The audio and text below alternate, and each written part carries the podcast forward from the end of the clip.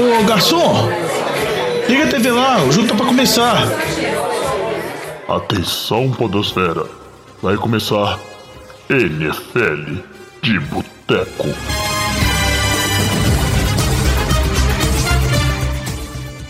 Bem-vindos a mais um NFL de Boteco, seu podcast preferido sobre futebol americano. Eu sou o Thiago de Melo e hoje temos aqui comigo, na mesa do nosso boteco, Diogão Coelhão. Só hoje? Não, mas hoje também, né? Ah, tá bom, obrigado. Diogão, eu não gosto da sua versão professor, não. Eu ia até te dar parabéns, que você agora é professor oficialmente, o nosso professor já aqui na professor. mesa.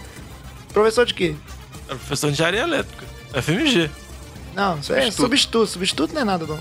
É igual o reserva da seleção brasileira lá, que foi campeão da Copa América. Terceiro é goleiro. Terceiro goleiro. Não. ah, eu fui campeão. Não é, não é nada. Temos também Coitado a... do Cássio. Coitado não, eu queria ser o Cássio. Aí, você tá falando que ele não é nada, você queria ser ele. Ah, mas você Mas ele não é o terceiro, não, ele é o segundo. Ele é o terceiro, o segundo é o Ederson. Mas o professor... Sério?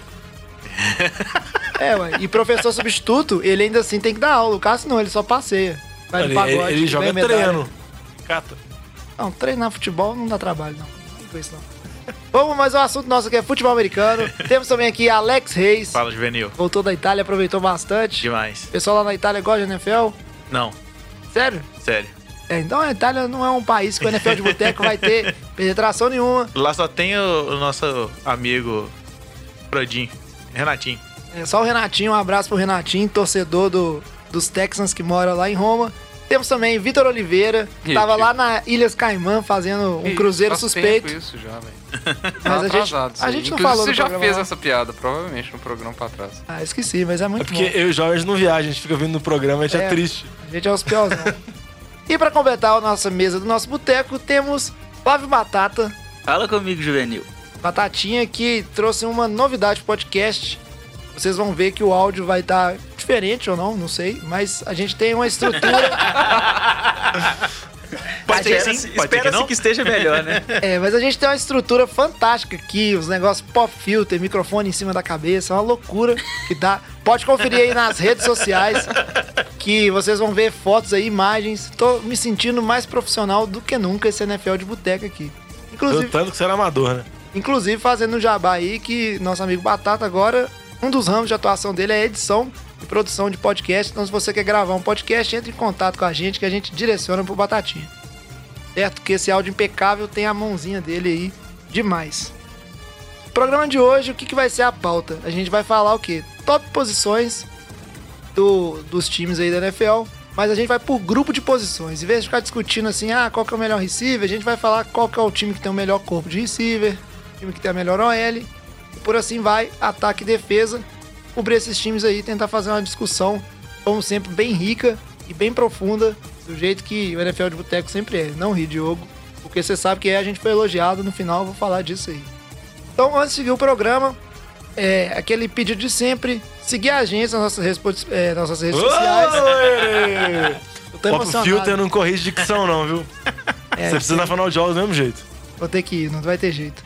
Achei que ia melhorar essa parte também, né? Esses Não, não- equipamentos novos. Ele ajuda, não faz milagre, não, jovem. Mas enfim, redes sociais, NFL de Boteco, Boteco com U.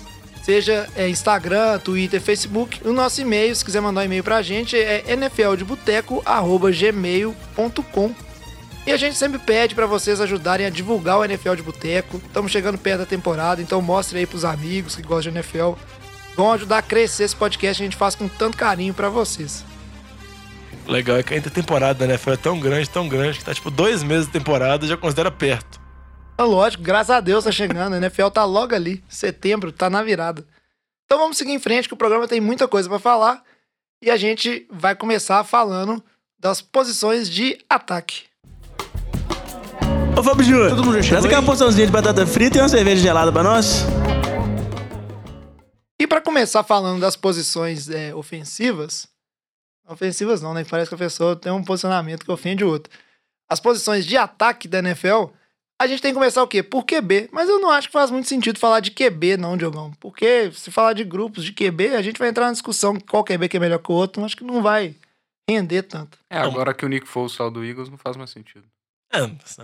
Nossa senhora, saudade, Tim. Porque você já, não, já estou com saudade. você não acha que essa coisa de QB reserva é uma coisa que entrou um pouco na moda agora, depois do fenômeno Nick Foles, e todo mundo acha que, ah, você ter um QB reserva bom é crucial pra você ir longe.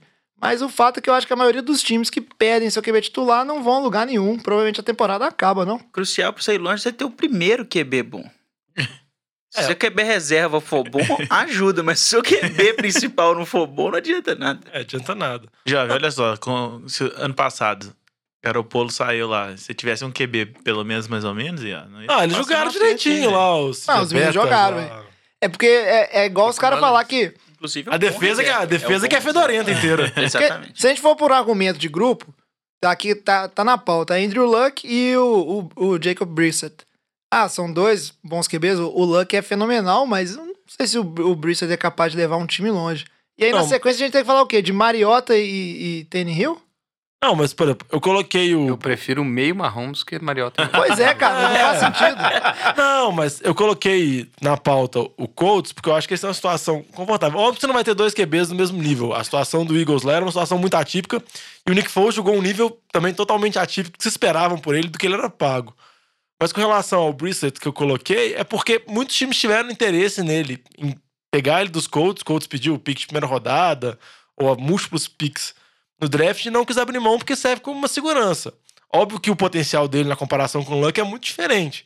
Mas não vai ser igual, por exemplo, que aconteceu com o time de Tennessee na temporada passada, que o Mariota machucava, entrava o Matt Castle e o time morria completamente. Assim, o time que tinha qualquer perspectiva de ah, talvez consiga os playoffs, vira o pior time da liga, vira uma tristeza se ver. Eu acho que o Brissett, pelo menos, ele vai tentar manter. Não vai manter o mesmo nível, mas pelo menos vai dar uma certa competitividade. Eu acho que você tem um QB reserva, como o Batata falou, o principal é você tem um QB titular bom. Mas se tem um reserva que seja ok, que consiga manter um mínimo nível de competitividade, eu acho que é interessante. E o Eagles mostrou a relevância disso. Você tem uma temporada muito boa, você tem um time muito bom, você não ficar, vamos dizer assim, a uma lesão só de acabar toda a temporada. Ah, então o melhor time que tem o melhor grupo de QBs é o Washington. Por quê? Ah, porque tem, é o que o- tem mais QB, tem uns Exato. 5 QBs. tem um QB pra machucar todo mundo que ainda tem. Mas óbvio que o peso do QB titular influencia muito. Se fosse um.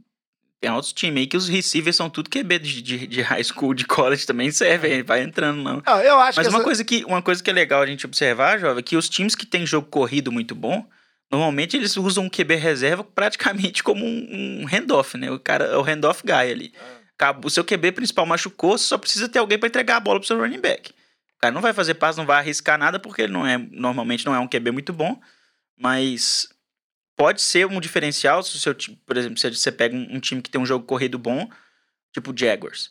Se tivesse um, um QB reserva bom, poderia surpreender. Existe nem um titular bom, velho. Pois é. Não, mas é porque eu acho que você também não pode deixar qualquer cara pra, não. Põe só pra fazer handoff, põe pra largar. Aí, por exemplo, você a situação de Oakland, aquela temporada que o Oakland tava muito bem, Exatamente. Derek Carr tava voando, Derek Carr machucou, o time foi pros playoffs, fez nada, conseguiu fazer, tipo, quase nenhum ponto no jogo, ou a situação de Cincinnati com o Andy Dalton também, que o Andy Dalton quebrou o dedão e foi o A.J. McCarron jogar, eu acho que acaba... porque Muitos dos times acabam gastando o capital do draft, draftando jogadores, não na primeira rodada, segunda, mas eles acabam selecionando jogadores pra tentar achar algum prospecto que vale a pena desenvolver. Mas eu acho importante você ter um jogador que consiga pelo menos suprir algumas ou, ou dar alguma esperança pra torcida. Porque, pra, por exemplo, pra torcida, você tá na primeira semana, seu QB rompe o ligamento do joelho e entra um Matt Castle da vida, é depressão. Aaron Rodgers, ano passado. É. Machucou, o time já, já Ganhou foi do meu time já. machucado, sem perna. Não, mas ele é melhor machucado, lembra disso? É, é verdade. A gente já teve esse É programa. verdade. Pois é, mas vamos falar assim, vou evitar de ver lesão, né? Porque lesão é é um nível de profundidade de, de elenco que é difícil de contornar. Então vamos seguir pro nosso próximo tópico aqui, que a gente tem que falar de linhas ofensivas. E linhas ofensivas é uma questão de grupo mesmo, né? Não adianta ter só um cara bom. Fala, Vitinho. Eu vou fazer minha, minha charada. Já? Já? Caramba. pra usar, pra isso. galera acordar, Eu o Batata cara, tá meio assim, sonolento. Eu não tô preparado pra isso. Ah, Não, pera é aí. a charada do Vitinho A hoje. charada dessa linha ofensiva? É. Todo Ah, mundo não. errou. É, não vai ter um que vai acertar esse trem. Não, mas essa é fácil. Essa é fácil porque, pra mim, é uma das top 3 desse ano. E ela é top 3 porque ela saiu de 2017 da pior em termos de sec na NFL, com 56 sacks, e ela foi pra melhor de, em um ano. Sofreu só 18 sacks. E teve mudança de três jogadores. E grande parte dessa mudança veio do draft. Indianápolis? É, o- Eu ia citar- Aí, é os dois velho, calores. Tá bom. Mas é verdade, a linha de É. Indianápolis é uma que melhorou muito ano, passado, foi muito bom, né? ano anterior. Viu? Falei que ia ser fácil hoje, É. velho. Você se espera à toa. Ah, mas é, fica com medo depois que você fez. Eu fico com medo de você mandar um left guard aí. É, eu achei que você Ele, ele era o 15 no PFF em blocking, agora ele é o sétimo. Mas eu, eu agora, só pra complementar, né? Porque a charada tem que vir com análise por trás, né? Além do- dos status absurdos de, de pass, né? A gente vê a diferença que, que a linha fez no, no time. Tudo bem que o Andrew Luck tem uma parcela muito grande nisso. O Andrew Luck não jogou em 2017. É, mas ainda assim, a gente vê que, que a chegada do Quentin Nelson e do Brandon Smith fizeram uma diferença muito grande na linha. É, deram segurança pro jogo, jogo aéreo muito grande. E ela ainda assim foi uma das, top 5 me- melhores é, linhas ofensivas no run blocking também. Então, o jogo do Marlon Mack, a gente viu que evoluiu bastante, ele teve uma boa temporada. E ela tá aí, eu, eu diria assim, junto com, com o Eagles, que eu acho que é uma, uma linha muito boa, e junto com o Patriots, que ano passado teve, uma, teve um. Foi muito boa a temporada do Patriots ano passado, tanto em termos de proteção quanto em termos de run blocking. A gente viu o que, que os running backs dos Patriots fizeram. Eu acho que estão, são aí três das, das melhores. Se você quiser jogar cinco aí, joga Steelers e, e Dallas, talvez. Mas eu acho que as três melhores eu colocaria essas três aí. E a do Colts que chama atenção é que ela foi se desenvolvendo no decorrer da temporada. Sim. Ela começou como protegendo o Luck, vale ressaltar que linha ofensiva também. Às vezes depende muito dos talentos dos jogadores, mas depende muito da comissão técnica, do treinamento que tem, porque, vamos assim, igual você falou de grupos de posições, é um dos grupos de posições que pode mais variar de uma temporada para outra. Às vezes, uma mudança de treinador pode mudar drasticamente. A gente lembra de umas temporadas antigas de Minnesota, teve linhas ofensivas muito ruins aí naquela temporada do Case Keenum, do Pat Chama com coordenador de ataque mudou para umas melhores linhas ofensivas. A temporada passada já voltou a ser muito ruim. E que a do Colts que eu ia salientar é uma coisa que facilitou, acho que muito a vida da linha é o esquema tático propiciado pelo Frank Reich, do Luck dar passes muito rápidos, passes muito curtos, tirando um pouco da pressão. O Quinton Nelson realmente é um talento formidável, por isso mesmo que ele foi draftado entre as cinco primeiras escolhas da primeira Sexto, rodada. foi o sexto. Foi o sexto. O pessoal já considera ele um dos melhores guardas, entrou, foi pro time dos melhores da NFL. O Smith também muito bem, então a linha dos Colts é uma linha jovem, desenvolvida com base no draft. O Ryan Kelly também, que é o center, foi draftado há pouco tempo também, é jovem, então tem tudo 2016, para Primeiro round de 16 pra- para proteger o Luck ao longo dos anos. Isso é muito interessante, Diogão. Eu gostei quando você falou de esquema tático, que é impressionante quando você tem um, um QB que sabe soltar a bola rápido também, como isso ajuda a linha ofensiva. E queria dar até um exemplo recente, você falou de linha, como é que um, um coaching staff influencia a linha dos Patriots, né? Que é uma linha que ela foi perdendo jogadores, os Patriots até trouxeram o treinador de linha ofensiva, que eu me esqueci o nome dele, o Luiz falou dele em alguns programas aí, que ele melhorou muito a linha, fora a questão do Tom Brady, que tá sempre se livrando da bola antes, então é uma linha bem eficiente, assim. E lá tem a mão do treinador. Dante Scarnecchia. É um velhinho lá que todo jogador que chega nos Colts, ele treina bem do, nos Patriots. E o Patriots que chama atenção é que a linha ofensiva, por mais que eles reforçaram no, draft, trouxeram alguns jogadores, o Isaiah Wynn acabou machucando no início, eles conseguiram recuperar algumas carreiras. Por exemplo, o Brown, que agora foi pros Raiders, jogou como left tackle, que veio do São Francisco draftado na posição lá em cima, jogava de right tackle, no Patriots mudou para jogar de left tackle. Foi muito bem, teve temporada da vida dele, até que o Raiders tá pagando uma bala para ele agora ser o left tackle do time. Mas o Patriots acho que é muito relacionado ao talento dos jogadores, mas acho que principalmente a comissão técnica, capacidade dos Kerne- do Scarnecchia conseguir montar boas, boas linhas ofensivas. Isso aí, mas se a gente precisasse fechar aqui um top 3, as três melhores linhas ofensivas na nossa perspectiva para essa temporada. Eu vi que vocês ficaram aí entre quatro, principalmente Eagles, Dallas, é, os Steelers e Indianapolis. Se precisasse escolher um, escolher, é, vamos dizer, excluir um dessa lista aí, ter só três, quais seriam? Eu acho que em termos de talento puro, assim, se você fala pensar nessa temporada e, prospec- e, vamos dizer assim, perspectiva de crescimento, eu acho que a do Colts que o Vitinho falou é uma linha muito jovem, no segundo ano dela tem tudo para se desenvolver mais. Eu acho que a linha de Dallas, com a volta de alguns lesionados, do. É só o segundo aqui, do Travis Frederick, volta do Tyron Smith, é uma linha que você olha, tem muito talento com o Zach, Zach Miller. Zach, Zach Martin. Zach Martin. Zach Martin. Você vê que é uma é linha muito talentosa, uma linha que boa parte dos jogadores foram draftados na primeira rodada, foi construída ao longo de vários anos por Dallas e temporada após temporada todo mundo fala, ah, a linha ofensiva de Dallas é muito boa, a linha ofensiva de Dallas é muito boa. É até um dos motivos, junto do Zeke ser muito bom também, do jogo terrestre de Dallas ser tão forte. E uma também que eu acho que não pode ser deixada de mérito, mais que uma linha já veterana, igual o Vitinho falou, é a linha do Eagles. Mais que tem alguns jogadores bem veteranos nela, é uma linha muito forte, temporada após temporada. Na temporada do Super Bowl foi muito bem, apesar de lesões. Eles draftaram o Dillard agora para dar mais profundidade. Pra você pensar, é um pique de primeira rodada que não vai se titular, eles já estão pensando no futuro. Então, se eu fosse falar as três, eu falaria Dallas, falaria Philadelphia, que eu acho que elas são as mais talentosas, e Colts como ter a perspectiva de um crescimento. Eu concordo com o Diogão nessas três. Hein? É, até porque a perspectiva de, de Pittsburgh também, conforme a gente viu na temporada passada, não foi aquela linha ofensiva que estava segurando tudo, né? É, eu, eu concordo, porque a questão do Patriots foi muito bem ano passado, mas eles perderam algumas peças, né? Principalmente o, o Brown, que jogou muito bem. Então, é, é bem limiar, assim. Eu acho difícil a gente colocar três ou cinco, mas ok, eu concordo com a análise. E o que o Alex falou dos Patriots, do, de Pittsburgh. Pittsburgh.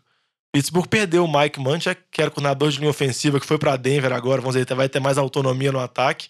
E ele era cotado, junto com os Karnek, um dos melhores treinadores de linha ofensiva da liga. Pittsburgh tem uma linha muito boa também, mas tem que ver qual que é o reflexo disso, porque igual a gente comentou, depende muito de esquema e depende muito de treinamento. Mas já que a gente tá falando de linha, a gente sabe que depois do papel da linha de proteger o quarterback, o segundo papel mais importante é justamente ser a base do jogo corrido.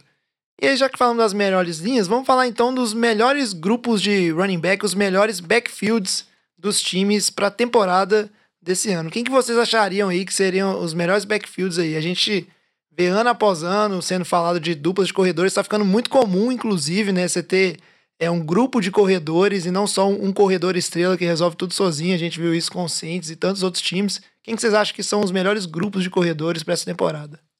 Aqui vale situar a mesma situação que a gente comentou. Óbvio, não tanto no mesmo nível com relação a QB, entendeu? A gente pode situ- falar de times que tem vários running backs assim que fazem situações diferentes, ou então a gente pode comentar os times que têm os principais running backs, no caso Chacon Barkley, Alvin Kamara, Todd Gurley saudável, Ezekiel Elliott. Acaba que esses running backs são completos, eles acabam jogando três descidas, então vamos dizer assim, em vez de ter um grupo de running backs, tem um running back que acaba fazendo tudo. Mas se você for analisar em termos de grupo de running back, um time que eu acho que tem vários running backs bons e talentosos, tudo bem que um deles está suspenso, é o Cleveland Browns, que tem o Chubb, que foi draftado no ano passado, tem o Duke Johnson, que é um bom running back recebendo passes, e agora teve a adição, teve a chegada do Karen Hunt, ele estava suspenso, problemas extra-campo, que foi dispensado de Kansas City, e em Kansas City ele era um running back top. Eu acho que ele chegando aí, junta com os outros dois jogadores, tem a especulação do Duke Johnson pode sair ou não, porque ele já vinha tendo poucos minutos e com a chegada do Karen Hunt, depois de passar o período de suspensão, ele vai praticamente não jogar. Mas eu acho que Cleveland teve um bom jogo terrestre com a chegada do Fred Kitchens, quando o Fred Kitchens foi efetivado, praticamente mudou, ele, vamos dizer assim, tanta evolução do, do Baker Mayfield quanto a evolução do jogo terrestre de Cleveland foi nítida. Então, um, um que eu citaria, que eu acho que tem um bom grupo, jogadores com ca- capacidade diversas e tem um talento excepcional do Karim Hunt, que já se mostrou, e do Chubb, que na temporada passada conseguiu várias corridas muito O explosivas, Chubb é muito bom, velho. é o Cleveland Browns. Mas eu tenho minhas dúvidas do com o Karim Hunt 100% saudável. O Hunt também é muito novo. Eu acho que eu não sei quem seria o running back principal de Cleveland, colocando todo mundo ativo, todo mundo fisicamente bem pra jogar. E, te- e tinha a. Tem ainda, né? A especulação de que o, o Johnson vai ser trocado, né? Ele pediu pra ser trocado, pra ser mas trocado. Cleveland não tem interesse em trocar ele porque o Karim Hunt tá Principalmente- é, suspenso principalmente e o da Hunt tem problema extracampo, então você não tem certeza nenhuma de que se pode contar com ele a temporada inteira. É o tipo da coisa, se ele for trocado, provavelmente eles vão correr atrás de outro também. É, um, um grupo de running back, agora eu tenho que puxar uma sardinha pro meu time, que me agrada muito. É uma penca de running back. Tem muitos running backs, mas Ano É um bom passado grupo. machucou dois. ano passado o, o time trouxe o Jerick McKinnon, que tava no Vikings, a gente sabe disso, e ele rompeu os ligamentos, não jogou. Então vai ser interessante ver, porque além do Jerick McKinnon, que a gente espera que esteja saudável, o Matt Breida, que foi bem, né, é, no ano passado, uma grata surpresa. E o, o time do 49ers agora trouxe o, o Tevin Coleman, que tava lá no, no, no time do Falcons. E a gente vê uma característica ali, tirando o Matt Breida, são running backs de esquema do Kyle Shanahan. Né? A gente acha que talvez ele tá até tentando repetir um pouco daquele jogo corrido que ele teve em Atlanta no, naquele ano do que Atlanta foi pro Super Bowl. O esquema dele é muito de bloqueio por zona, né? Uma linha ofensiva que abre, abre espaços não na base da força, mas na base do, do esquema. Acho que vai ser interessante ver como o Shanahan vai usar esse grupo de running backs, que é, é bem diverso e tem bastante opções. Para não falar do, do fullback, que eu não sei falar o nome dele, que é o Carlos Juju. Mas que ele é um cara que o 49ers pagou muito dinheiro, muito mais do que deveria, na minha opinião. Porque ele é um fullback. Porque ele é um fullback. Mas realmente é ele é uma um, posição que já não existe mais, Não, né? praticamente co- nenhum time usa mais. ele é um corredor muito talentoso, assim, tanto pro jogo é, de bloqueio e às vezes é usado até no jogo de passe. Quero ver esse esquema do 49ers funcionar bem. Eu acho que é um grupo bem interessante, assim, que pode ser bem forte. É, eu acho que.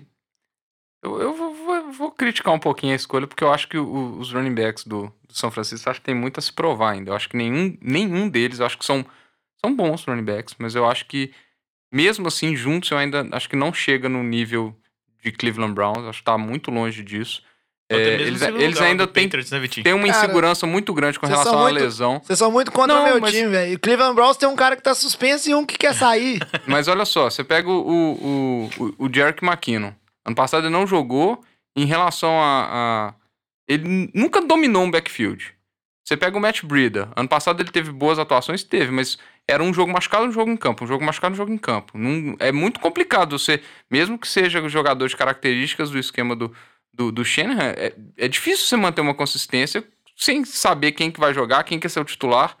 Então, o Tevin Coleman, mesma coisa. Ele é um, um jogador de esquema do, do Kyle Shanahan, só que ele nunca teve um backfield dominante. Ele sempre dividiu com o Devonta Freeman. Então, acho que, ainda assim, eles são, são três running backs que ainda têm coisas a se provar. Eles têm que falar assim, ó, eu consigo, se precisar de, de correr três vezes, eu, ele dá conta. É, se co- precisar correr 25 vezes a, a bola em jogo, ele vai dar conta. Tudo bem que talvez não precise, porque vai, jogar, vai correr 12, o outro vai correr 12 e o outro vai, vai receber os passes dele lá. Mas eu ainda assim, eu ainda tenho dúvidas. Eu não, não, não, acho que são running backs que de grande destaque, assim, para falar assim, nossa, é um puta é, backfield comparado ao, ao backfield de Cleveland, que tem um potencial infinitamente maior do que o, que o potencial de, de São Francisco. Eu concordo com o Vitinho. São Francisco não tem um super running back, mas eu acho que o interessante é que você tem vários running backs, alguns de características diferentes, e o Kyle Shanahan já mostrou que ele consegue aproveitar isso bem, principalmente se olhar em Atlanta. Ele utilizava muito Devonta Freeman e Tevin Coleman, ele, acaba, ele usava muito os dois, e os dois iam muito bem quando ele utilizava. E as notícias que vêm de São Francisco é que ele pretende realmente utilizar todos os running backs que ele tem à disposição, inclusive o fullback, o Kyle Juszczyk, dependendo do tipo de jogo, do adversário, da situação que o jogo tá. Então, acho que pode acabar criando uma dificuldade pro time adversário, que você não pode saber quem vai estar jogando. Às vezes podem colocar dois running backs na mesma jogada. Vai ter jogo, às vezes, que o running back vai carregar muito mais que o outro. Então, acho que pode acabar se tornando difícil a preparação para esse tipo de jogo.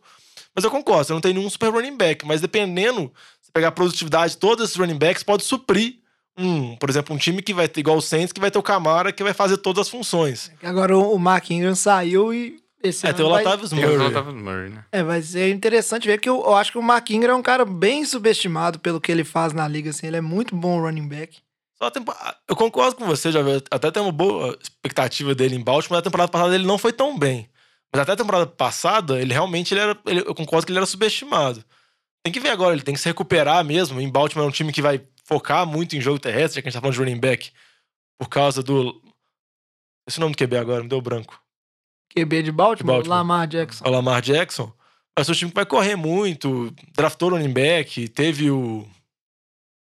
Running backs foram utilizados na temporada passada, mas acho que não chega, por exemplo, ao nível do que o Vitinho falou de Cleveland. Isso. Mas falando em grupo, então, quais seriam outros, outros times que vocês acham que tem um backfield aí, top 3 backfield? Que a gente sabe que, por exemplo, falando do time do Rams, o Ramsville pagou o preço ano passado de não ter né, um, um backfield para fazer uma rotação e conseguir até preservar o, o Todd Gurley. Inclusive, o time, essa temporada, parece que vai tentar né, diminuir o número de carregadas do Gurley para ele manter saudável. Então a gente vê o tanto que é importante isso. Que time vocês acham que tem um backfield muito bom e tá entre os top 3? Só uma coisa pra falar né, do Rams, eu acho que todos os times que têm um running back superstar, eles acabam não tendo um grupo de running backs, vamos dizer assim, mais vasto, igual a gente comentou de São Francisco, igual o caso Cleveland tá por causa da situação do Hunt ter chegado praticamente de graça, o também New England que tem vários running backs. É que eu acho que quando você tem um Camara da vida, um Barkley, um Zeke, você acaba não desenvolvendo os outros running backs, nem tem chance pra aparecer, porque os running backs jogam em todas as descidas.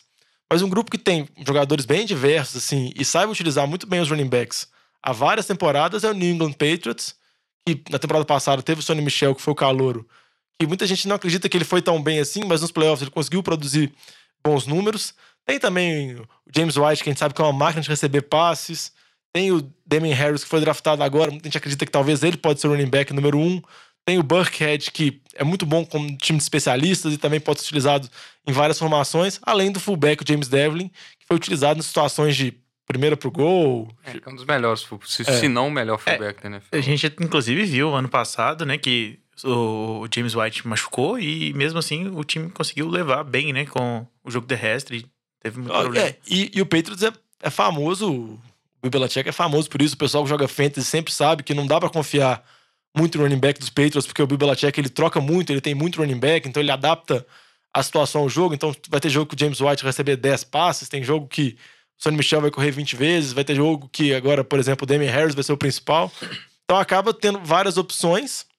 E essas várias opções acabam, vamos dizer assim, te dando um pouco de resguardo em situações de que algum running back se machucar. Então você não depende tanto desse. Igual, igual você comentou, que o Rams dependia do Gurley, que o Saints vai depender do Camara, que o Panthers vai depender do McCaffrey, que é outro running back muito bom, que eu não tinha citado. Acaba quando você tem uma Denver, vasta Com Lindsay. é, você tem essas várias situações. Óbvio que você não tem um, super running back, mas você tem vários jogadores que conseguem suprir. Talvez seu ápice não seja tão grande assim, mas em compensação, vamos dizer assim, caso tenha alguma lesão, você sempre vai conseguir superar. Seu time não vai ter uma queda tão grande. É, só queria destacar um aqui que eu, que eu, eu concordo nos top 3, mas eu acho que o, que o quarto, na minha opinião, seria talvez o backfield do, do Los Angeles Chargers. Eu gosto muito da dupla Gordon e Austin Eckler. Eles ainda têm o Justin Jackson ali, que teve algumas boas jogadas no, no ano passado, quando o, o Gordon não jogou e o Eckler não conseguiu fazer suprir aquela posição de running back número São um. bem complementares. São bem complementares, né? Eles não são substitutos. É, mas eu acho assim, eu acho um backfield. Olhar no backfield, eu acho o backfield melhor do que do Giants, porque só tem um, do Dallas, que só tem um, do Rams, que só tem um grande, grande nome. Assim, eu acho que eu colocaria ele como quarto, quarto backfield. Eu colocaria Chicago como quarto. Eu, eu- eu- eu ia comentar de Chicago, porque Chicago teve o Tarek Cohen, que foi muito bem na temporada passada, ele se adapta muito bem ao esquema do Neg. E teve Montgomery, que foi selecionado, e falam muito bem dele. Running back, falam que ele vai ter muitas chances Sim. nessa temporada. Então, realmente, se E ele. trouxe o Mike Davis. É, que foi, que foi bem passado- em Seattle, e ele meio que é similar ao Tarek Cohen, que recebe passes, um running back mais móvel, diferente do Howard, que em Que Chicago, um no esquema não deu certo, é. É.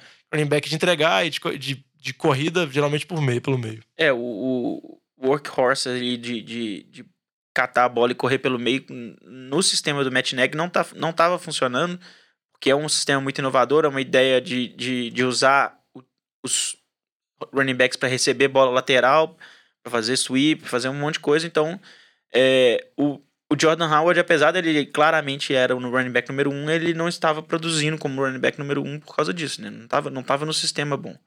E aí foi meio questionado também, porque o o Mike Davis, apesar dele ser bom para receber passes, ele é um running back bem, bem corredor pelo meio também, né? Ali, ali em Seattle, ano passado, ele, ele fazia muita corrida pelo meio também e tal, mas é, o, o próprio Nagy falou isso, que, que observou o Mike Davis jogando e gostou muito da visão dele.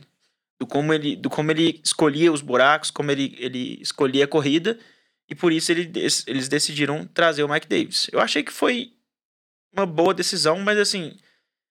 é, eu achei que eles fossem procurar alguém do nível do, do Jordan Howard, que eu achei que, que caiu um pouco. né? Tudo bem, o sistema é diferente, é, mas caiu um pouco de Eu acho que o Chicago aposta muito no calouro. Eu acho que, igual o Pode Chicago ser. não tinha. Mas ele trouxe antes do calor, né? É, Mike É, Davis é, foi é, o primeiro dia de free É, agent. porque, já é porque você não sabia do draft. Chicago tinha muito poucos piques no draft, em virtude da troca do Kalil Mack, das movimentações já Exatamente. feitas. Então, Chicago era um time que, vamos dizer assim, tinha pouquíssimos piques e, mesmo assim, nesse pouco piques, resolveu selecionar um running back numa escolha relativamente alta para running back, muitos times esperam selecionar na quarta, quinta rodada. Eu acho que, eu acho que o Mike Davis foi com uma segurança para ser, vamos dizer assim, complementar ao Tariq Cohen, já que o Howard estava saindo, mas eu acho que eles apostam muito no Montgomery para jogar junto com o Tariq Cohen. Foi muito bem a temporada passada. E é isso aí. Fechando os top 3 running backs, a gente viu que teve um- certa discórdia aqui, mas fechou mais ou menos. o- É, eu, eu acho que trio. depende muito da análise que você vai fazer, se você prefere um running back top ou você prefere um grupo mais diverso. Então, depende da, da opinião de cada um. Do critério que Concordo. você vai utilizar. Concordo demais, Jogão. E ah, na prática, um backfield com três boas opções ou duas boas opções que se complementam, eles têm que se reverter em número, né? Então não adianta nada você ter dois bons running backs complementares que na prática eles vão produzir menos jardas e touchdowns que o Le'Veon Bell sozinho em, nos Jets, né? Então é uma coisa bem relativa mesmo. E para fechar o ataque, a gente tem que seguir agora para falar de recebedores. A gente resolveu aqui no Boteco juntar o wide receiver e end no mesmo bolo, né? O time de recebedores como um todo ali. Porque achamos que avaliar grupos de end não ia trazer tanto, tanto benefício, ia ser uma análise um pouco difícil, um pouco rasa ali. Eu fiquei elogiando o Eagles. É, que a gente sabe que são poucos times que, assim como o Eagles, eles podem contar com né, ter mais de um end ali significativamente relevante pro jogo aéreo. Então, falando de recebedores, quem que são os times aí que vocês acham que estão, ó, Pitel tá pronto para marcar muito touchdown, o jogo aéreo. Que a gente sabe que o grupo de recebedores ser bom também depende de um QB, mas um QB sem um grupo de recebedores só Tom Brady, né, para ganhar Super Bowl, porque o resto assim pena. Ah, geralmente depende do QB, depende de linha ofensiva, depende de várias coisas. Mas eu vou deixar, vou chamar o Vitinho. Vitinho, pode falar do seu time aí, que eu sei que você vai gostar do seu grupo de recebedores, do seu time. Ó, velho, eu nem ia falar assim, porque eu não sou tão fã assim de- do- dos caras que estão lá, não. Corneta! Ei! Os caras, os caras, quando eu falo bem, eles me cara é reclamam quando eu muito falo mal, corneta, falam que eu né? sou Meu Deus. voltou dois anos atrás agora. aí. É, exatamente. Não, o, o corpo de recebedor do Eagles, como junto os Tyrants, fica um corpo muito forte. Isso eu concordo. O Zach, o Zach Ertz é uma, é uma máquina de recepções. Ano passado bateu o recorde de, de recepções por um Tyrant na história da NFL. É, e o Dallas Goddard é uma excelente, é, vamos falar assim, revelação e tem uma evolução muito grande no, Muito bom no- esse menino, muito no- bom mesmo. no jogo do Eagles. Ele é, na red zone, ele é um- uma, um- uma ameaça muito boa e que pessoal não dá muita atenção porque tem o Zach Ertz lá também. Então, só os dois Tyrants já são uma, uma dupla muito forte. E aí, quando você joga o Deshaun Jackson de volta para estender o campo, o Alshon Jeffrey, que é um, um excelente top 1 ali, é, receiver 1, e tem ainda o, o Agalor e tem mais o, o, o a Selga Whiteside lá que, que, eles, que eles draftaram, fica um, um, um corpo muito profundo, é muito, muito interessante, mas ainda assim eu acho que o receiver 2 ali deixa um pouco a desejar. Eu não, eu não acho que. O Deshaun Jackson ele teve uma temporada muito boa com o Tampa, mas ele é tipo. Ele é quase uma ameaça única hoje. Ele, eu acho que ele decaiu muito da, prime, da época que ele jogava no. Eagles. Então, então, ainda assim, eu acho que ele, o Aguilar, ele, o Aguilar teve uma evolução absurda na temporada passada, se comparado àquela que a temporada de 2017, que ele era só drops, né? Eu gosto do, do, do, do time do Eagles, mas eu ainda acho que tá atrás de dois pra mim, que é, é, Cleveland de novo. Eu acho que a, a chegada do, do Odell é um absurdo. Ele, ele comparado aos outros receivers do Eagles, ele tá muito acima na- em questão de talento. Eu acho que nem se discute. E aí você ainda tem Jarvis Landry, que é um dos, dos melhores slots da, da, da liga, e o, o Njoku, que tá bem abaixo do Zach Ertz pra mim, mas ainda assim eu acho que o grupo fica É muito muito jovem bom, também, Muito tem- e tem um jovem, potencial físico muito grande. muito grande. E eu também acho que o grupo Eagles fica abaixo de Tampa. Tampa é um, é um, é um grupo de recebedores que eu gosto muito. Tem dois Tyrants muito bons. O Jay Howard, eu acho que é um dos principais em evolução da NFL. Tem muita margem para evoluir. Foi muito criticado por que deu uma contratação tão grande pro, pro Cameron Braid.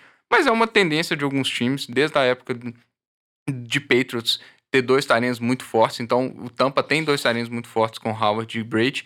E eu acho o Mike Evans, junto com o Chris Godwin, uma dupla muito boa. O Mike Evans eu acho um dos tops 10 receivers da liga. Eu acho ele melhor que o Alshon Jeffrey hoje. E eu acho o Chris Godwin também um receiver com em grande evolução. E Tampa que ainda perdeu o Deshaun Jackson e o... O outro Adam o Adam Humphries. Humphries. Então, ainda assim, eu acho um, um corpo muito forte. Eu colocaria esses como os top 3 pra mim. É, um, um que eu colocaria que eu acho que é top 3, só que ele tem um, um baita C, é o grupo de recebedores de Kansas City, considerando o Tyreek Hill. Eu acho que, além de ter, já que a gente tá considerando Tyren, ele tem o Travis Kelsey, que dá pra discutir e pode ser considerado um dos melhores Tyrens da liga, se não o melhor Tyren da liga. Você tem o Tyreek Hill, que ele é uma diferença completamente assim para qualquer ataque da liga, a velocidade que ele tem, a explosão que ele tem, como se pode movimentar ele no campo, desde usando ele às vezes como um corredor, às vezes como bola profunda, até um passe lateral para ele, como ele é muito rápido, ele é muito explosivo. Qualquer jogada que a defesa dá uma bobeira, ele pode, vamos dizer assim, correr 30, 40 jardas, marcar um touchdown. E eu acho que tem boas opções. O Sam Watkins já mostrou que, mais que tinha uma expectativa muito grande quando ele foi draftado por Buffalo, ele não foi tão bem no Rams também. Só pra lembrar, o Sam Watkins foi draftado antes do Adel, o Vitinho falou do Adel, que chega em Cleveland, muda o nível. Sam Watkins foi draftado antes do Adel e, e não chega perto do Adel, mas eu acho que como receiver 2, ele pode, vamos dizer assim, atuar bem. Teve também agora o Nicole Hardman, calor draftado por Kansas City, que tem características semelhantes ao Tarek Hill, que foi draftado naquela, na época do draft, onde existia uma nuvem cinzenta muito grande sobre, sobre a situação do Tarek Hill, se ele ia ser suspenso, se ele ia ser banido da liga.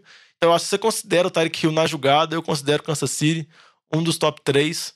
Eu também concordo que Cleveland, com a chegada do Adele, do Landry, tá nisso também. O que eu gosto muito do Eagles é o fato de ter, você ter vários jogadores e jogadores com funções eles, por mais que eles não sejam tão completos, mas eles fazem algumas funções muito bem. O Deshaun Jackson é uma arma profunda muito bom. O Jeffrey é um receiver muito forte, um receiver muito físico para essas bolas contestadas.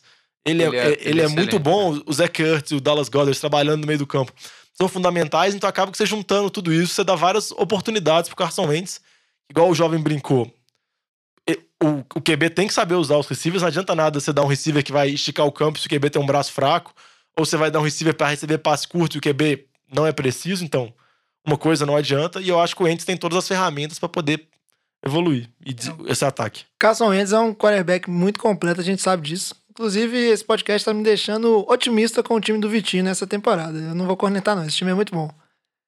E acho que vale aqui só uma menção honrosa ao grupo de recebedores do, dos Vikings, né? Que tem uma dupla de receiver muito forte, eles foram muito bem na temporada passada, o Stefan Diggs e o Adam Thielen, e o Adam Thielen, inclusive, quebrando recordes, renovaram com o Kyle Rudolph, o Tyrande. Acho que é um bom time, é um bom grupo de recebedores, mas eu consideraria um pouco... E tem o Tyrande calor também, o Eve Smith, chegou agora. Ah. Eu consideraria um pouco abaixo do, dos times que vocês citaram, né? Pode ir melhor, pode, mas eu acho ali que são talentos constantes, não talentos explosivos, igual alguns dos elencos que vocês citaram ali, né? Um time bem confiável, bem sólido, mas o, o teto dele, vamos dizer assim, é um pouco abaixo do teto de Cleveland, dos Eagles, principalmente aí.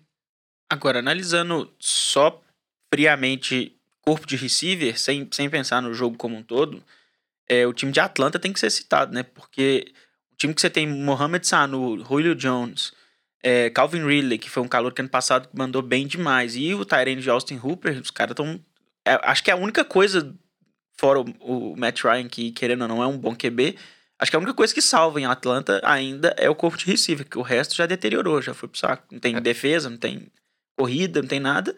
Mas de recebedores eles estão eles bem carregados. Né? Eu acho que se não fosse se não fosse ter a brincadeira de estarem no meio, eu acho que o Rams estaria no top 3. Né?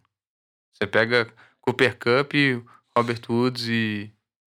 Brandon Cooks. Brandon Cooks, eu acho é, um é, trio é. muito forte. É um trio muito forte. É, tanto que no início da temporada passada, os, os três estavam acabando com os outros times, né?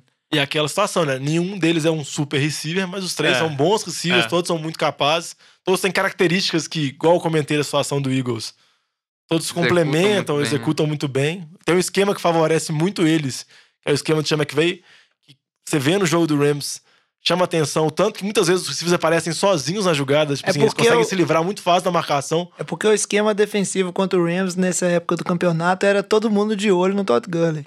é, isso ajuda também. É, só, só uma, citando aqui também, citação honrosa só valendo sem Tyrande, acho que a gente pode até citar os wide receivers de, dos Chargers também, né? Que... Sem Tyrande, com a volta do Hunter Henry? É, ah, pode colocar. É, Hunter Henry ajuda. É. Okay. O Hunter Henry, ele é muito bom, mas acho que a gente tem que dar o. Vamos dizer assim, né? Vamos ver como é que ele volta, mas realmente é um desperdício. Você quer colocar um ponto de interrogação e o Diogão falou que o top, que o top 3 dele tem, tem o Kansas City com o Tark Hill, velho. Mas eu acho. Eu acho é um ponto de interrogação gigante. Mas você viu que to, tudo do Diogão tem ponto de interrogação. Ele colocou lá Cleveland com running back, sendo que um é vai sair é e o outro tá suspenso. Coloca o Tark Hill. O Diogão, ele tá vivendo perigosamente essa temporada os palpites dele. Mas. Estou ansioso pro draft do jogo. Pra fazer aquele. É, o draft jogão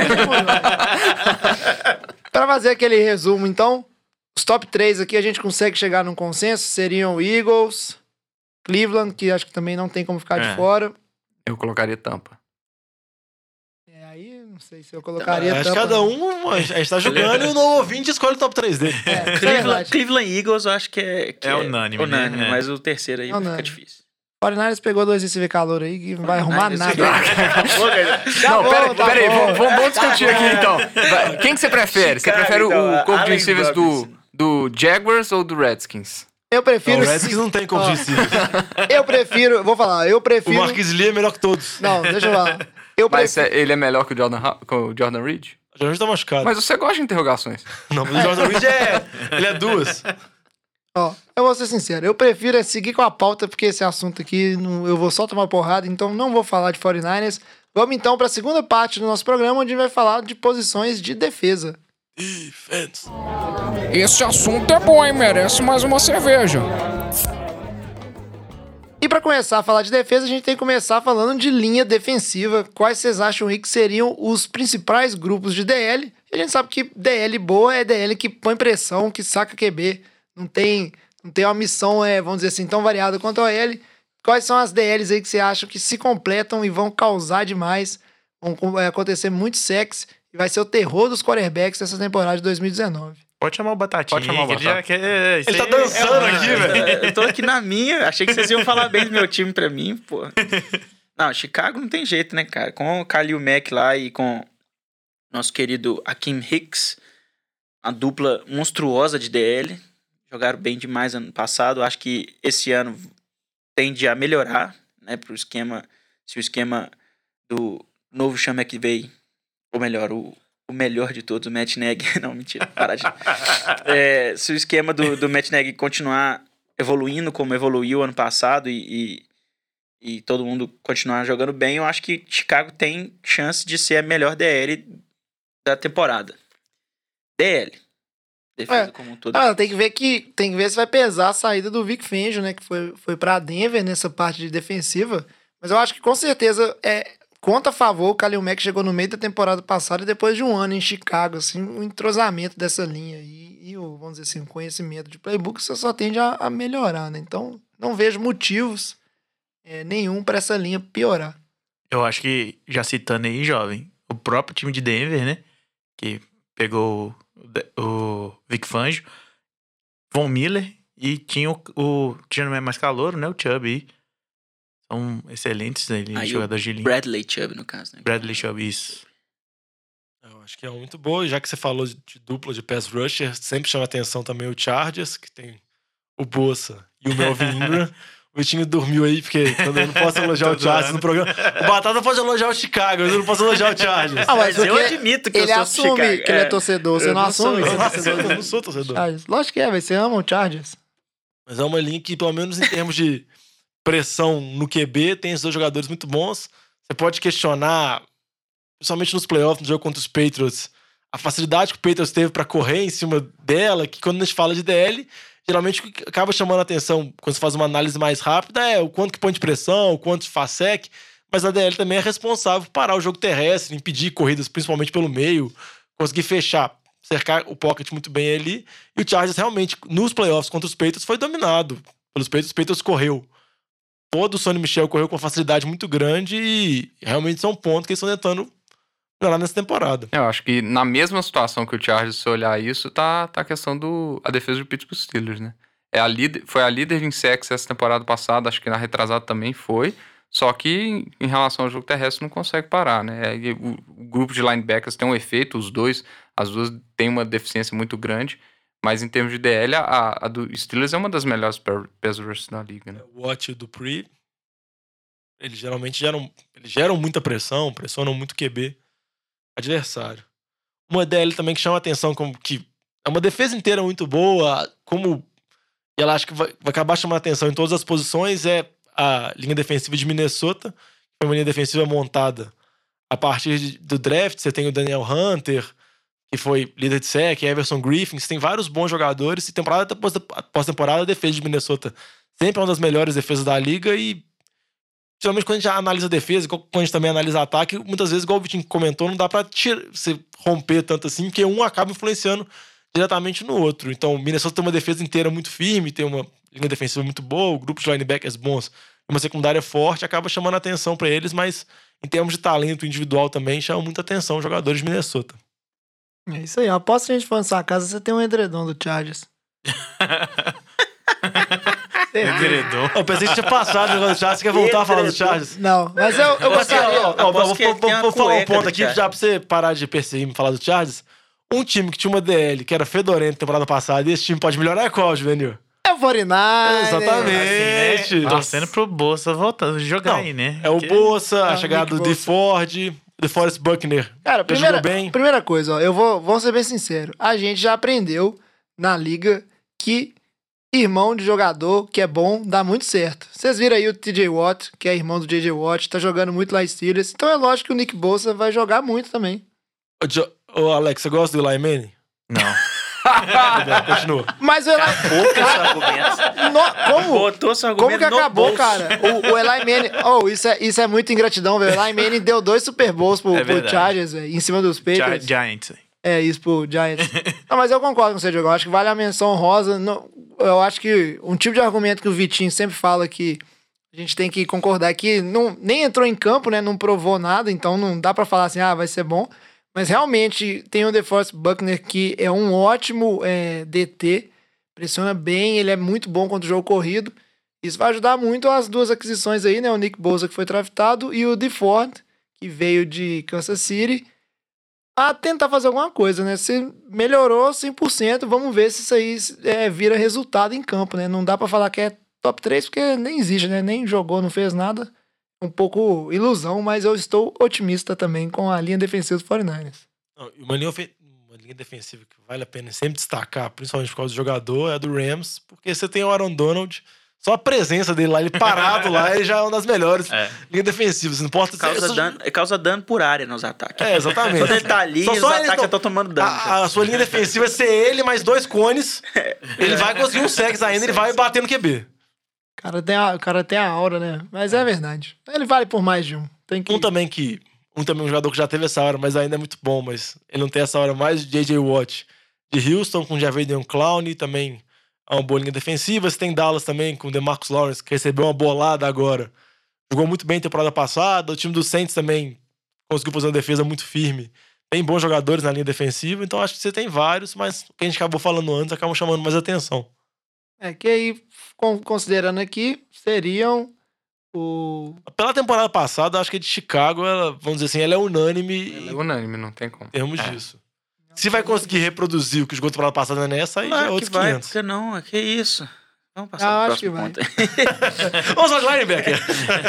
É então vamos falar de linebacker. Linebacker que é uma posição que anda bem desvalorizada, né? Ou andava desvalorizada na NFL. O pessoal. Fala isso de Jay Mosley. É, mas o pessoal. Por isso, que eu falo que, é, por isso que eu falo que andava, tava naquela mesmo esquema de running back aí, não precisa pagar, se arruma qualquer cara na O esquina. Jets paga resolve. desvalorizado. É isso aí. O Jets tem O dinheiro. Jets é. O Jets- ele o ele Jets ajuda tem desvalorizado. É, o Jets é pra queimar dinheiro de Nova York. Mas eu acho que deu um up na posição de, de linebacker na última temporada aí. A gente vê vários destaques, né? Inclusive o calor defensivo foi um, um linebacker fantástico que o Colts arrumou. Então eu acho que é uma posição que tá, tá crescendo no seu papel aí, principalmente nessa liga que cada vez a, a posição de end vai ficando mais fundamental nos ataques aí, no jogo de passe. Então, quais seriam os grupos de linebackers que a gente pode falar assim, ó, isso aí é, vai ser o grupo que todo mundo vai olhar e vai admirar, porque faz tempo que a gente não vê aquelas, vamos dizer assim, aquelas duplinhas igual o, o- a gente tinha o Patrick Willis e o Navarro Bowman, Nossa, o Panthers, O. Panthers Nossa, tinha o uma com o Panthers Thomas tinha Davis com e Thomas Davis e o- Luke e o Luke Kuechly. Kuechly. Então você vê aquelas O tubarão branco. é comum a gente ter alguns times que eram, tipo assim, a O dupla bloco de da viúva linebackers aqui agora. Saudade. era o, era o coração. Logo Pode do- falar do Lawrence Taylor aqui também? Pode, pode. É Não, o bloco da viúva. o cara É voltou lá na- no, no século passado. Mas quais seriam, então, os melhores grupos de linebackers? Ó, Né? pra mim, não, pra mim o top 1 é Seattle. É, eu tô na TJ Wright, Bob Wagner, pra mim é a, a Até dupla hoje. muito. Até hoje, velho. Olha o que, que os caras Bob, fizeram. Bob Wagner é violento. velho. Olha o que, que os caras é fizeram ano violento, passado. violento, violento. Ele é muito absurdo. Eles são muito bons na cobertura de passe também. Então eu acho que top 1 pra mim são, é a de Seattle. A que eu falei que eu brincando, mas vendo a perspectiva futura, é a de Dallas, que chamou muita atenção na temporada passada com o, o Der Smith e o calor, o Van Der Esch, que foi. Não foi calor do ano, porque a temporada do, do, do menino do Colts foi muito boa. Mas eu acho que Dallas, que tinha uma, uma OL muito forte, era famoso por, assim, pela posição da linha ofensiva ser muito famosa, agora eles têm uma defesa muito forte, que é tanto cap- capitaneada pelo DeMarcus Lawrence na linha defensiva, quanto para essa dupla de linebacker. Os dois são muito jovens, os dois são muito bons.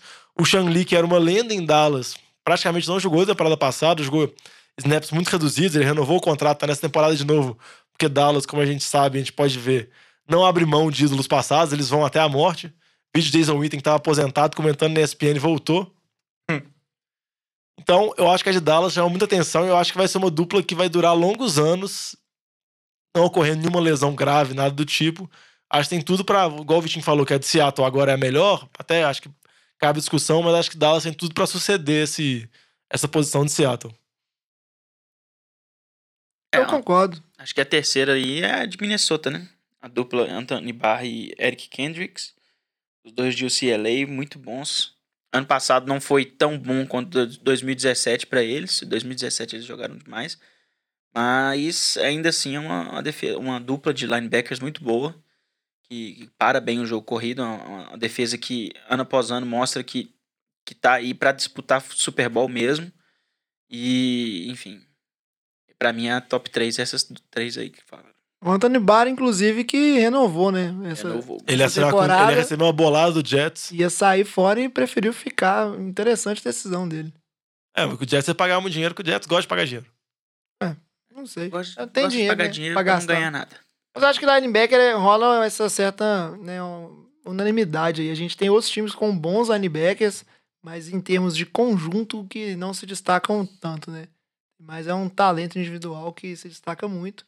E outros complementares. Alguém quer colocar mais algum? A Carolina vai sempre destacar o Luke. Por mais que ele não tenha o Thomas Davis do lado dele, ele é, É, sempre ele é ignorante que nem o Bob Wagner. Quando ele tá Exatamente. saudável. E o cara de Buffalo também, né? Não, se você jogar aquele Luke e Bob Wagner como dois linebackers, eu acho que você tem, tipo, 800 tec- tackles toda jogada. Eu esqueci o nome do cara do Buffalo, que é muito bom também. Tem o novato lá. Não lembro. Também. Acho que ele tá na segunda Kiko Alonso. temporada. Kiko Não, Alonso, O Alonso não. tá em Miami. Tá em Miami. Tá em Miami.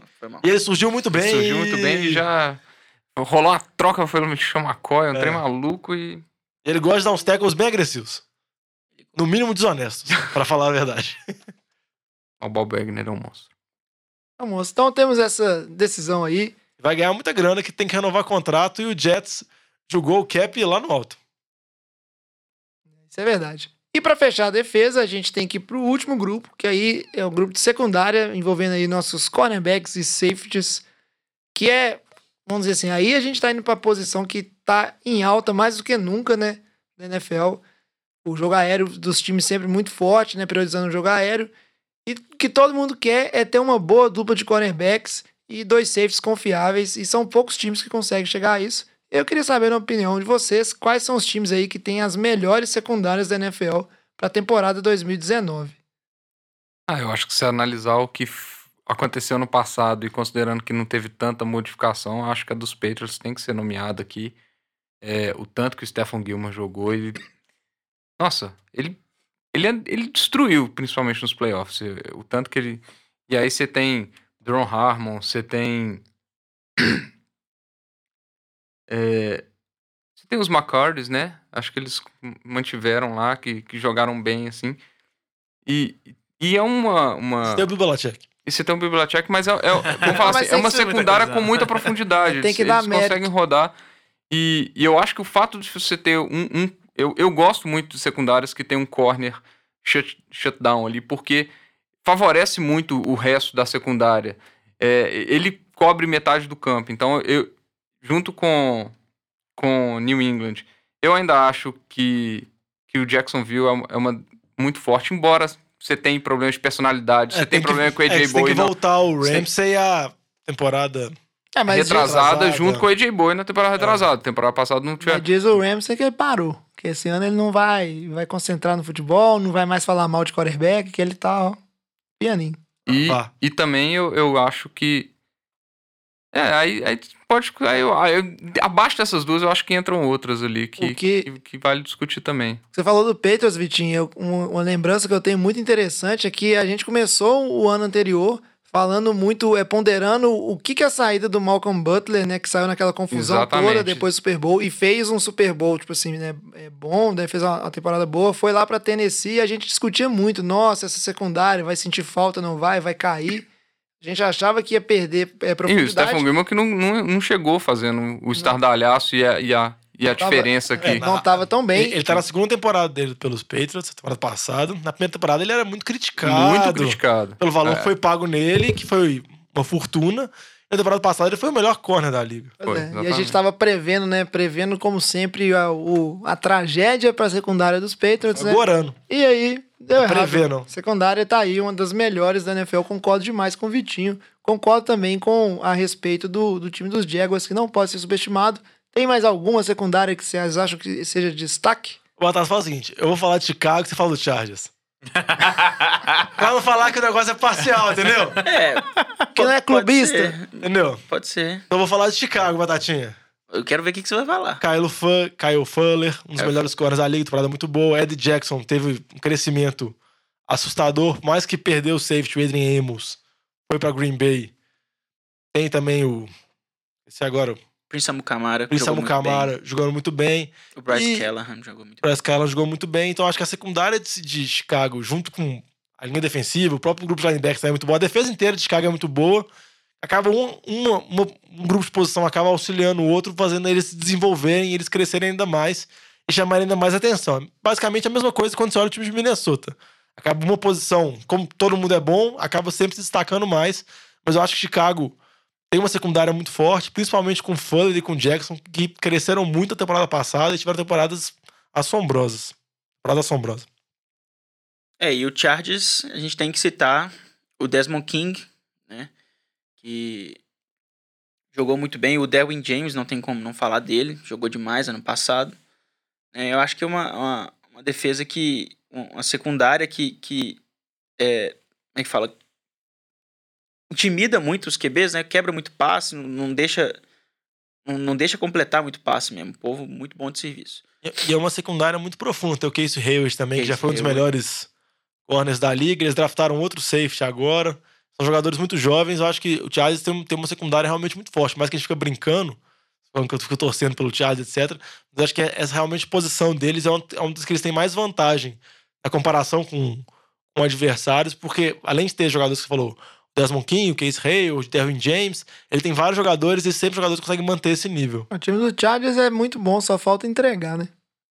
É, falta só tirar a zica. Que isso, a coisa que eles mais fazem é entregar. A paçoca.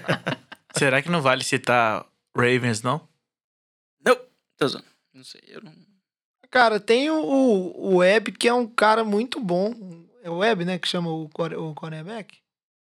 É, é web, sim, mas... não- Ele- eles Primeiro nome eles dele, não tô pegaram um, um calor no passado que jogou até muito bem e agora chegou o Earl Thomas, né? Eles perderam o Eric Weddle e Che- chegou o Earl Thomas. Que eu acho, pra mim, É bem melhor. Bem melhor, né? Mas ainda assim, eu, eu acho que, que Fica longe. O que, o que acaba chamando de Baltimore é que Baltimore sempre tem defesas muito boas. Sim, tipo sim. assim, desde que eu vejo a NFL, o Baltimore sempre tem defesas muito boas. Então, talvez é muito constante. Talvez muito, porque principalmente o grupo de linebacker, eles perderam vários. falar, é, vai faltar linebacker esse ano. Mas Baltimore sempre acha linebacker de qualquer Vira- lado. Virando hambúrguer. Aí uma, uma coisa que é importante. Igual o Seattle sempre acha corner. E uma coisa também que é importante pra toda a secundária aí, né? Todos os defensive backs, é um time que consegue fazer pressão no quarterback. E a gente sabe que, por exemplo, a gente falou bem dos Patriots, a gente, o, o time dos Patriots foi um time muito é, inventivo e muito prolífico no, na questão de pass rush na temporada passada. Perdeu peças importantes pro seu pass rush essa temporada, a gente tem que ver a influência disso. Que ao mesmo tempo a gente vê outros times ali que. Foi até uma coisa interessante do time do, do, do- dos Broncos, não, dos Broncos não, do, dos Browns, quando eles é, eles trouxeram um, um linha, uma linha defensiva, não lembro em qual temporada, tinha muita crítica a respeito da secundária e o treinador lá no o atual treinador, ele falou que ah, não é que o- a nossa secundária é ruim, só que a, no- a bola sai da mão do QB com muito tempo e aí não ajuda a secundária a fazer as jogadas. Então, Que é o contrário do que aconteceu com o Browns na temporada retrasada, né? O Miles Garrett chegava no QB, mas o QB da- dava tempo pra ele soltar a bola, porque Exato. a secundária era ruim. Aí eles foram e investiram no Denzel Washington na temporada passada e nesse, nesse draft agora no Greedy Williams. E, aí- ainda assim, é interessante a secundária do, do, do Browns também. O time do Browns é muito bom. Só não pode deixar o Diogo falar bem, porque todo time que fala bem vai mal. Boca de pântano. É isso aí.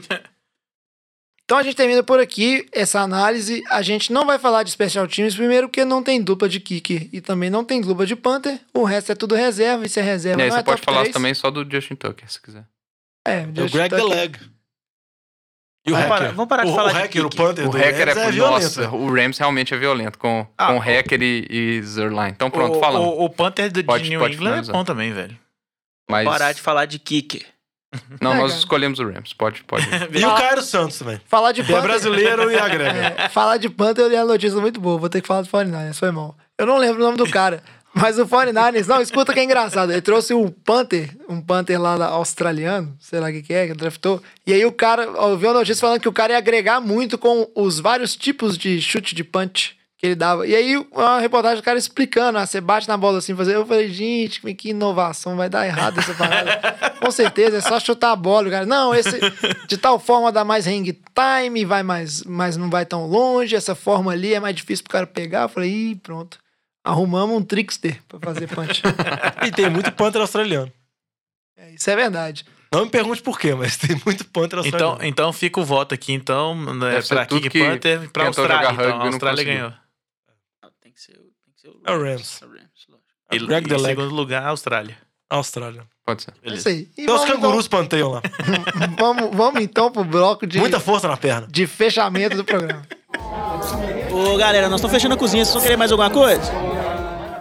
E pra fechar esse programa que tá muito bom, mas tudo que é bom um dia tem que acabar, a gente vai, vai fazer o seguinte: tem. Tem alguma coisa pra, pra falar aí, Vitinho? Tempo pra falar. Tempo pra falar que em breve a gente. Não, não tem pegadinha. Você achou que ia ter pegadinha? Achei, cara, me deu Não, fake. não ia ter, não. Eu tô não nervoso com essas eu, eu, pegadinhas. eu não consegui pensar em duas jogos, você me desculpa. Eu ah, vou- mas já pensou vou- em uma que foi muito boa. Uma já é demais. É porque eu tô ficando tenso, eu não acerto nenhuma. Depois eu Não, tô não, passando eu não consegui vergonha. pensar em outra, não. Mas na semana que vem eu tento trazer ma- mais pra compensar. Daqui a duas semanas. Daqui a duas semanas. Daqui a duas E semanas. que vai ser a última vez, viu? Coisa nova. Vai ser a última que vai ser em duas semanas. Daqui a. Em Exa- breve seremos semanais E o que novamente. acontece E- quando a gente for semanal? Volta o Fantasy de Boteco também. Fantasy. Exatamente. Então, fique ligado que daqui a duas semanas começa a temporada regular do NFL de Boteco. Então, a gente volta pro ritmo semanal. Já vamos voltar com aquele programa, é, aquela série de programas tradicional, a gente vai avaliando as divisões de cada conferência ali, fazendo previsões para playoffs e falando de cada uma. Então, é um review que você precisa escutar para saber tudo sobre os times dessa temporada aí, qual é a situação de cada divisão, de cada equipe. Muito bom, vai ser feito em quatro programas, então um mês falando sobre todos os times aí. Análise assim profunda, muito bem feita. Fantasy de Boteco de volta para você se preparar para essa temporada de Fantasy, ganhar tudo e tirar onda com seus amigos. Não você confio no joga. Diogão, confia em mim. Eu, eu sou só apresentador, mas a gente vai falar e pode ficar tranquilo que a gente vai analisar as principais mudanças que ocorreram Exato. no draft, off-season, chegada de Le'Veon Bell, Kyler Murray draftado. O que, que isso vai impactar na temporada de Fantasy? E é um o Fantasy de Boteco é para escutar se você já joga há muito tempo ou se você nunca jogou ou tá começando agora, porque é muito bom também você se preparar pro seu draft, entender qual estratégia vai seguir, quais são as armadilhas, quais são os jogadores aí que são os sleepers que estão desvalorizados, mas são bons picks pro final do draft. Então, Quem que é material o gato por lebre? gato por lebre, Todo exatamente. mundo sabe que draft bom é aquele que você faz bêbado com a lista dos outros. Pronto. Não, velho, Vou os ter que deixar aqui o conhecimento. Só- Não, velho, os caras menosprezam a vez que eu ganhei a Obrigado. liga de Não, fã. mas e se a pessoa tiver menor de 18 anos? Não, aí. Aí, Aí não pode. Aí não Aí pode Aí escuta o Fantasy de Boteco e Isso, vai bem no isso, draft, isso, velho. Isso aí. isso. Exato, mas então fique ligado que temporada regular da NFL de Boteco vai começar. E antes de fechar o programa, Eu espero que chegue, surjam notícias também pra dar uma ajudada. é, porque tá difícil, a gente tá. Tá, tá, tá Se você souber de alguma notícia que a gente não falou, manda no e-mail pra gente falar na semana que vem. Nós Tá vai... tendo, tá tendo uma temporada de extremo calor né, lá na Europa. Morreram 100 pessoas na China E por causa de- do calor. E tá tendo uma temporada de. A China não é na Europa, não, cara. É isso. Eu ia comentar isso, mas Fiquei muito confuso. Foi mal é porque foram Eram duas, separadas. Ah, tá bom. Não, e tá tendo. E tá Desculpa. tendo. Eu e devia tá- ter dado uma pausa maior. E no momento, eu não sei nas outras regiões, mas eu sei que aqui no, em, em BH tá tendo essa temporada de extremo frio. Tô me sentindo tá- um jogador de Tá búfalo. tenso, viu? O trem tá difícil. Doendo o joelhinho, as juntas já não são mais as Exagero, mesmas. velho. Tá frio, velho. Você tá falando isso porque É que você você acorda tava... 10 horas da manhã, velho. É, e porque você tava nas Ilhas Caimão. Tem meses isso. Só pra fechar o programa, é, vou falar aqui, agradecer um e-mail muito bom que o nosso ouvinte Paulo Henrique mandou, elogiando bastante o programa, falou que tá escutando o programa enquanto estuda, ele que é do Rio de Janeiro, concurseiro militar, tá estudando aí pra entrar pro Exército Aeronáutica ou Marinho. Marinha. É, eu ia falar aviação, né? Mas... Mas assim, muito bom. Desejamos aí que o NFL de Boteco continue aí. Ainda bem que você é ajudando- concurseiro militar, né, jovem? Exato. Ajudando aí nos seus estudos e que não te distraia, mas se distrair é uma boa causa. Ajuda a divulgar aí pro pessoal do Rio de Janeiro, o NFL de Boteco. Agradecemos bastante. Ele não falou aqui pra qual time ele torce, então não sei qual equipe da NFL que ele torce. A gente pode escolher? Patriots. Vamos escolher o time dele. escolheu o dele, igual a gente fez quando jogou. Ele tem cara, ele tem cara, é. dele. Patriots. Não, mas é, Não, é- ele- É ó, patriota. Ele falou, ele falou que, que, que ele tava procurando um podcast pra, pra começar a entender, né? Eu acho que ele tá começando, então ele deve torcer pro Browns. será? É, Patriots. pode ser. O ousado, Browns hein? é o time da ondinha. E se é torcer pro Browns vai se dar muito bem. Esse é massa. É um bom time aí, um bom conselho. É, talvez ele não tenha time ainda. Então vamos ver. Quando você Vamos parar escolher... de teorizar sobre o time É. do cara? Isso aí. Continuar o programa? Exato, vamos finalizar o programa. Por isso Mas que aí, ó, ninguém manda e-mail pra gente. Não, cara, mas aí, ô, ô Paulo, o e-mail dele aí, ó. quando você escolher um time pra você, manda um e-mail pra gente contando. E uma sugestão muito interessante que ele deu aqui foi da gente montar uma seleção da rodada, que inclusive foi coisa que o Lamba já tinha sugerido, então vou jogar a pressão pro Lamba, ó, Lamba. Esse, esse ano teremos seleção da rodada toda semana aí no NFL de Boteco. Se vira, Lamba. E a. É, não A adianta você dar pro responsabilidade é Lamba, ele não vai fazer, vai sobrar pros outros. Se vira, Diogão. Diogo, você, ô Diogo, quem é, o, quem é o QB reserva, o QB2 do Lamba é você. Mas é isso aí. NFL de Boteco vai ficando por aqui. A gente se vê daqui a duas semanas. Recadinho só pra finalizar. NFL de Boteco com U. Redes sociais, arroba NFL de Boteco. Deu uma travada, hein? Deu uma travada aqui. Que eu não falei o arroba antes. Siga a gente lá. Se quiser mandar um e-mail, igual o Pedro Henrique fez. O Pedro Henrique não, o Paulo Henrique fez. É só mandar pra nfldeboteco.gmail.com e ajuda a divulgar esse programa que a gente tá chegando aí cheio de novidades e faz com muito amor, muito carinho pra todos vocês. Faz a saideira, pede a conta, fecha a régua e até semana que vem. Show! Show. Ó, menores de 18, só Guaraná no boteco.